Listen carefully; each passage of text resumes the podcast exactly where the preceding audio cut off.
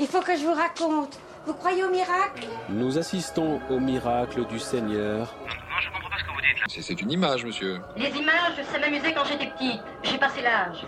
Nous sommes sauvés Je vois le Christ Ça, c'est une intervention divine. On a vécu un truc miraculeux et moi je demande que tu le reconnaisses. D'accord, c'est miraculeux. Alors, on s'en va?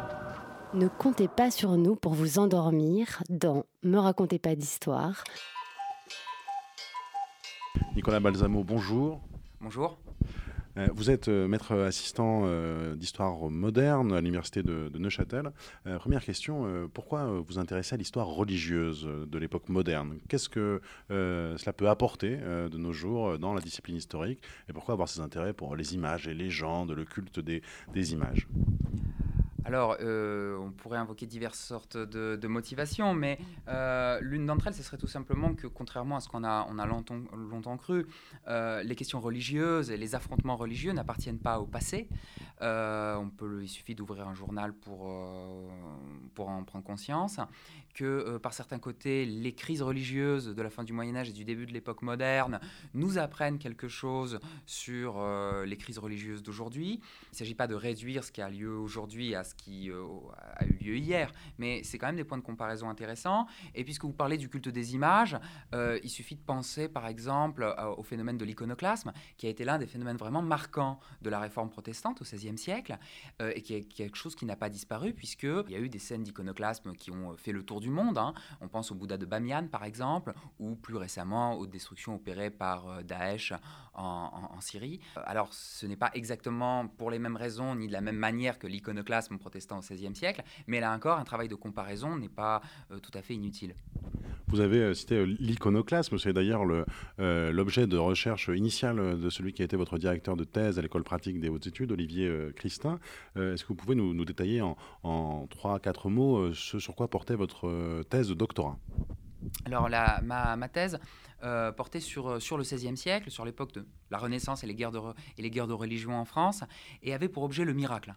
Euh, il s'agissait de voir, au fond, euh, la place, euh, la valeur que euh, les faits d'ordre surnaturel avaient dans une société où, inutile de, de souligner l'importance du, fait religieux, et dans un contexte d'affrontement religieux comme le XVIe siècle, le miracle, c'est-à-dire l'intervention, en gros, de Dieu dans le monde des hommes, c'est évidemment un, enjeu et un point de débat important entre les confessions rivales. Et puis il y avait un- une deuxième motivation qui était de remettre en question un petit peu un, un paradigme qui très ancien, mais qui continue aujourd'hui à être défendu euh, d'un XVIe siècle et d'une une époque de la Réforme comme moment de grand désenchantement du monde, qui serait une étape clé dans le lent euh, trajet depuis euh, un monde totalement croyant jusqu'au monde désacralisé et rationalisé d'aujourd'hui. Et cette, cette idée d'un d'un XVIe siècle comme étape charnière dans le désenchantement du monde était aussi en fait l'une des, des choses que je voulais interroger à partir d'un indice précis qui était le miracle. Alors un des miracles sans doute euh, très connus, euh, même des, euh, non-modernistes, euh, des non-16e-istes, euh, et notamment le, le- le- le miracle de, l'Aubépine au matin euh, du massacre de la Saint-Barthélemy. Est-ce que vous pouvez nous en, parler, nous donner cette, cette anecdote? Qu'est-ce qui se passe au matin de la Alors, au Saint-Barthélemy matin de la Saint-Barthélemy, d'après plusieurs euh, sources de l'époque, il y a une, aubépine, donc un, arbuste, hein, qui, euh, qui était tout près à l'entrée du grand cimetière des Innocents, le grand cimetière parisien, qui était sec depuis quelque temps. On avait remarqué qu'il était, qu'il semblait mort, et euh, tout à coup, il se couvre de fleurs blanches en plein mois d'août, hein, ce qui n'est pas, je, je crois, sa, sa saison de floraison habituelle, au matin donc euh, du grand massacre des, protestants par les, par les catholiques. Et euh, c'est quelque chose qui va beaucoup frapper les contemporains. L'arbre devient carrément un lieu de pèlerinage. Des foules de catholiques euh, convergent vers euh, cette aubépine miraculeuse. Des messes sont célébrées devant, des gens récitent le chapelet, etc. Parce qu'évidemment, la floraison de cette aubépine, avec euh, toute une symbolique de la fleur blanche, etc., euh, est euh, euh, par les catholiques comme l'approbation du massacre par Dieu. C'est Dieu lui-même qui a adressé un signe aux catholiques en disant vous, avez bien fait que d'exterminer les hérétiques. Alors, je crois euh, également que vous avez passé un temps conséquent à Rome. Alors, vous n'avez pas fait que le tour des, meilleurs trattoria. Euh, je crois que vous avez également consacré beaucoup de temps à votre second objet de recherche. Est-ce que vous pourriez nous en parler? Oui, alors le, temps, passé à Rome, très, très agréable, et, pas seulement à cause des trattoria, était effectivement en fait lié à un projet de recherche. J'avais euh, obtenu une bourse pour, euh, pour passer deux ans à Rome et travailler en fait sur les légendes euh, qui ont trait aux, images de culte. Il y a un certain nombre d'images qui sont jugées plus importantes que d'autres au Moyen Âge ou à l'époque moderne et qui, auxquelles on attribue des miracles, qui font l'objet de, de pèlerinages, etc. Donc les images sont toutes égales en théorie, mais dans la pratique, elles ne le sont pas. Il suffit de penser aujourd'hui au linceul de Turin, qui est une image, mais qui n'est manifestement pas une image comme les autres pour les croyants. Et euh, en général, toutes ces images qui euh, bénéficient d'un statut particulier ont une légende qui s'attache à elles, qui raconte que euh, tel portrait de la Vierge a été peint par Saint Luc, que telle image est tombée du ciel, telle autre a été apportée par les anges. Alors ce n'est pas une spécificité du christianisme, on retrouve exactement les mêmes types de légendes dans la Grèce antique, mais le christianisme, par l'importance qu'il a donnée au culte des images, a vu proliférer à la fois ces objets d'un genre particulier et euh, les récits visant à euh, expliquer pourquoi telle image n'est pas une image comme les autres, en quoi elle se distingue et pourquoi est-ce que les croyants ont raison d'aller la vénérer, cette statue-là, cette icône-là, plutôt qu'une statue ou une autre icône. Et c'est un point justement euh, de fracture, c'est un point d'affrontement entre les différentes confessions de l'époque moderne que vous étudiez. Je crois que vous avez ensuite travaillé à un atlas Marianus, à l'Atlas Marianus, euh, l'Atlas euh, marial, euh, afin de repérer justement les frontières religieuses, les fractures religieuses du culte de la Vierge, du culte de ces images. Est-ce que vous pourriez nous, en parler, nous présenter un peu cet objet de recherche que vous avez conduit sous la direction d'Olivier Christin pour le, le Fonds national suisse de la recherche? Oui, effectivement, c'était un, projet sur lequel on était, plusieurs. Il était dirigé par Olivier Christin. Il y avait aussi Fabrice Flukiger qui, travaillait, euh, travaillait avec nous. Alors, en fait, euh, on est à une époque euh, de, développement de, ce qui va devenir la, de la géographie, mais avec une branche particulière qui se développe à ce moment-là d'une géographie sacrée, où on se met, côté catholique, à faire des inventaires de lieux sacrés, d'images, de reliques, de saints, relatifs à une province, à un royaume, voire au monde entier. Euh, alors pour toute une série de raisons, mais qui euh, notamment obéit effectivement à des objectifs confessionnels, puisqu'on est, comme vous l'avez dit, dans un contexte d'affrontement avec les protestants. Et il s'agit de montrer que, euh, que, Dieu est, partout, même dans les terres qui sont passées au protestantisme, mais en même temps, toujours de montrer que certaines terres ont été plus privilégiées que d'autres. Et alors ça a été fait à diverses échelles, mais celui qui nous a intéressé, c'est un jésuite allemand euh, du milieu du XVIIe siècle qui a entrepris de recenser toutes les images miraculeuses de la Vierge à travers le monde. Alors à la fin, ça a abouti à un inventaire colossal, il en a, il en a recensé 1200, il a fait un immense travail euh, servi par des centaines de correspondants jésuites, mais effectivement, là encore, on, on constate que comme par hasard, il y a plus d'images miraculeuses à Rome qu'ailleurs, il y en a plus sur les terres des Habsbourg, que chez d'autres souverains européens. Donc on, voit à travers cette entreprise d'inventaire, là encore, se dessiner des lignes de fracture et euh, se dessiner aussi des objectifs euh, liés à la controverse confessionnelle du, contre les protestants. Alors un, autre, un autre euh, chantier qui, qui vous intéresse particulièrement, c'est le chantier relatif aux, légendes, aux images, aux images de légendes à la fin du Moyen Âge et au début de l'époque moderne, dans la période renaissante. je crois que d'ailleurs que c'est votre travail actuel vous allez le documenter lors de votre habilitation à diriger des recherches. Donc on voit toujours ce point de convergence, hein, les images, le culte des images et puis les affrontements religieux. Est-ce que vous pourriez nous en dire deux mots également? Alors, effectivement, parce que euh, tous les systèmes religieux ont été obligés de prendre position par rapport aux images. Et si vous regardez, si vous prenez les, grandes religions mondiales, vous verrez que toutes ont pris position, euh, soit d'une interdiction partielle, soit d'une interdiction totale. Si vous prenez le cas de l'islam, par exemple, vous avez des branches de l'islam où l'image est totalement interdite, d'autres où elle est autorisée.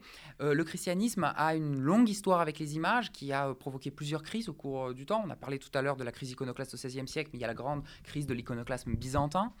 Et si on on l'histoire de l'Europe, on constate qu'on a eu une sorte de, long chemin qui, euh, dans un christianisme qui, euh, pendant longtemps, où l'image a été euh, se réduit et n'avait pas une grande place, peu à peu, à partir du haut Moyen Âge, le christianisme a fait le choix d'abord de d'autoriser la représentation de Dieu, dans un premier temps, euh, et puis à l'époque carolingienne, et dans un second temps, à partir du Moyen Âge central, est apparue l'idée que euh, on pouvait vouer un culte à une image et que l'image pouvait tenir lieu, en quelque sorte, du personnage céleste qu'elle représente. Et donc en fond, vous avez une sorte de langlissement favorable à l'image qui traverse l'histoire du christianisme occidental.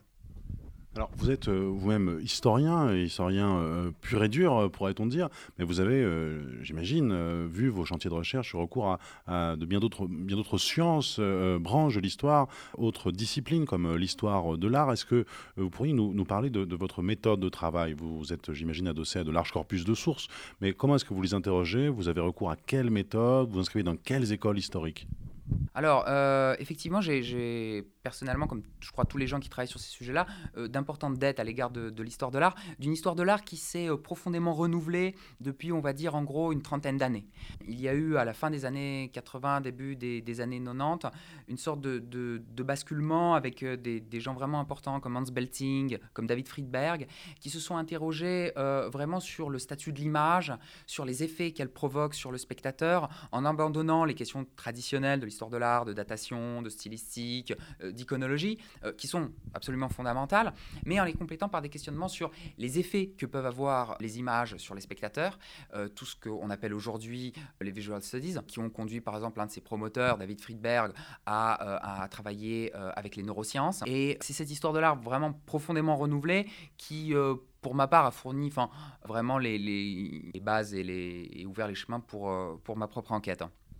Est-ce que vous diriez que vous, avez recours également à, l'anthropologie historique, euh, au sens euh, où les annales ont pu la, promouvoir euh, dans les années 80, où la nouvelle histoire a pu la, promouvoir, l'anthropologie historique, cette théorie de la réception, en effet, de l'image, les effets que ça peut produire. Est-ce que vous avez recours aux sciences sociales, pour le dire très vite et rapidement? Alors, recours à des concepts issus des sciences sociales, ça c'est certain. Euh, en ce qui concerne l'anthropologie historique, effectivement, les, ses promoteurs, des gens comme Jacques Le Goff et surtout ensuite Jean-Claude Schmitt, Jean-Claude Schmitt, c'est pas un hasard, il a justement lui aussi beaucoup travaillé, ça a été l'un des pionniers en médiévistique à travailler sur euh, la place des images dans la société médiévale et sur le culte des images. Et effectivement, dans une perspective là encore transversale, en, en faisant sien les acquis des anthropologues dans ce domaine, et en essayant de dépasser un petit peu uniquement des questions, par exemple, euh, d'histoire des doctrines, et de toujours au fond garder, sans les rejeter pour autant, mais toujours garder au fond les, deux, les, deux plateaux de la balance, c'est-à-dire articuler une histoire des idées qui ne soit pas simplement une histoire des doctrines, avec une histoire des pratiques, mais qui ne soit pas une histoire des pratiques détachée des doctrines de l'époque à laquelle ces pratiques prenaient place. Deux, dernières questions euh, très, euh, très rapides. Euh, aujourd'hui, dans l'univers général de la recherche, des différents programmes financés en Europe, voire dans le monde, est-ce qu'il y en a un qui retient particulièrement votre intérêt? Est-ce qu'il y a une équipe, un laboratoire que vous suivez particulièrement, dont les conclusions peuvent vous, intéresser Est-ce que vous pourriez le, le, le, dire à nos auditeurs? Et la deuxième question, ça je vous laisse un peu le temps de vous préparer, est-ce que vous avez un livre qui vous a marqué, pas forcément en histoire moderne, mais en histoire au sens large, voire en sciences sociales, euh, à, à nous conseiller alors, euh, pour ce qui est d'un d'endroits où vraiment se fait une recherche qui, moi, me, passionne, je, pourrais en citer, en, citer plusieurs.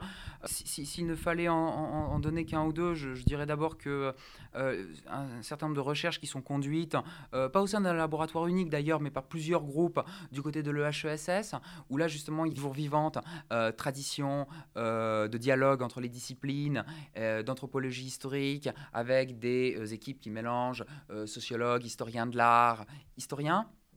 Et maintenant, en ce qui concerne le livre, euh, la, question est difficile, mais peut-être qu'au fond, euh, je donnerai comme, euh, comme, comme exemple un livre qui est paru il y a une petite vingtaine d'années, qui est un recueil d'articles peut paraître bizarre de, de, conseiller un recueil d'articles, mais il s'agit d'un historien de l'art, Jean Wirth, qui avait réuni un certain nombre d'articles ayant trait à l'histoire religieuse sous le titre de Sainte-Anne est une sorcière, paru chez, chez Drault en 2002 ou 2003, je crois. Et euh, Wirth est un historien de l'art, mais qui a, apporté, je crois, à la compréhension de, l'histoire, notamment de l'histoire de, la Réforme. Euh, il est aussi l'auteur d'un petit livre sur Luther, tout à fait stimulant. Euh, au moins autant qu'un certain nombre d'historiens qui n'ont jamais fait autre chose que, que, de l'histoire tout court. Et il faut l'article, le, recueil d'articles aujourd'hui a mauvaise presse. Euh, on soupçonne toujours un historien qui sort un recueil d'articles de n'être pas capable de, l'avoir fait parce qu'il n'arrivait pas à écrire une monographie. C'est c'est pas, une, pas forcément une bonne, approche. Euh, un roman n'est pas forcément meilleur qu'un recueil de nouvelles. Et en histoire, parfois, un recueil d'articles qui euh, montre le parcours d'un historien sur 15, 20 ans, ses évolutions, pour peu qu'en plus il, le, y ajoute une petite préface où il retrace son propre parcours, c'est quelque chose qui, du point de vue de la méthodologie, peut être euh, ex- extrêmement utile. Et euh, en l'occurrence, ce livre l'est. Et en plus, euh, voilà, Jean Wirth, enfin, lire Jean Wirth, c'est- être sûr de ne vraiment pas perdre son temps, même s'il est difficile d'être d'accord avec lui sur tous les points. On y trouve toujours quelque chose à glaner, même si on n'est pas d'ailleurs spécialiste de la période en question ou des thématiques qu'il traite lui-même. Merci beaucoup Nicolas Balsamo de nous avoir reçus dans votre bureau à l'université de Neuchâtel. Merci à vous.